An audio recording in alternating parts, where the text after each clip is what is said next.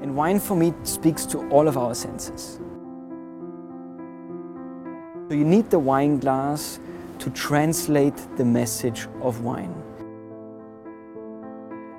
Klaus Josef Riedel, the ninth generation of the Riedel family, was the first human to figure it out. To put something on paper, to design something that was able to communicate the message of wine. Before Klaus Riedel, uh, beautiful stemware was made. All of them had something in common. Their shapes were tulip shapes or, or conical shaped, but none of them uh, used as Klaus Riedel used the egg, the egg shape. He uh, was able to capture the aromas in the glasses and created uh, wine-friendly stemware. I developed then a step further into varietal specific stemware. The sommelier glass is the loudspeaker of wine. It communicates to our senses. Now, of course, we human beings have retranslated the usage of our senses to enjoy life. Wine itself carries this kind of magic and the glass is to me a small mosaic stone which supports the enjoyment and is uh, the in charge of giving the best in wine to our senses. So what I'm holding in my hand is the mother of all wine glasses. The glass made into the Museum of Modern Art in 1960 as a permanent collection as the most beautiful wine glass. A story which goes that my grandfather was not the happiest because for him it was not about the aesthetics, it was more about the functionality of the glass. The bowl size, shape and rim diameter are the three crucial parts of the design of a wine glass. We have engineered uh, the, and fine-tuned the bowl to uh, the point that it relates to the DNA of the grape variety.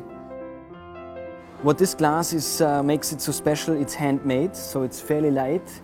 Uh, it is lead crystal. We're very proud about to be still able to melt lead crystal glass, which gives it this beautiful color. Also makes the glass fairly durable.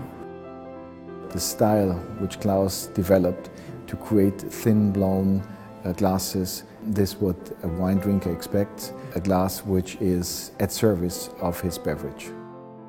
It's a three-piece construction. Uh, it starts with the bowl. So you have uh, the Kölbel maker and the glass blower. So it takes two people just to create uh, the bowl of the glass. So it's a pulled stem. Uh, and of course, he also, with another drop of glass, attaches the base. A very small portion of our glasses is uh, mouth blown, handmade, in the very old way as glasses have been made almost 2,000 years ago. We are one of the very last standing uh, handmade factories in Middle Europe. This kind of glassmaking as we execute it here is something which uh, I'm very impressed when I see how our people work and how precisely and how dedicated they are to create quality. My grandfather, with the sommelier line, initiated an entire industry. He influenced an entire industry. And now, of course, I'm the one to carry the torch. I'm the 11th generation. And I'm the next generation to lead this business, and with it, the glass collection sommelier, possibly into the 12th generation.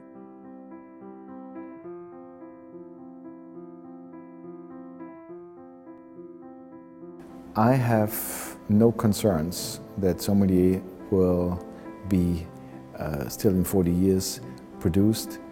Uh, and the reason is very simple. Sommelier is a tool, and tools never go out of fashion.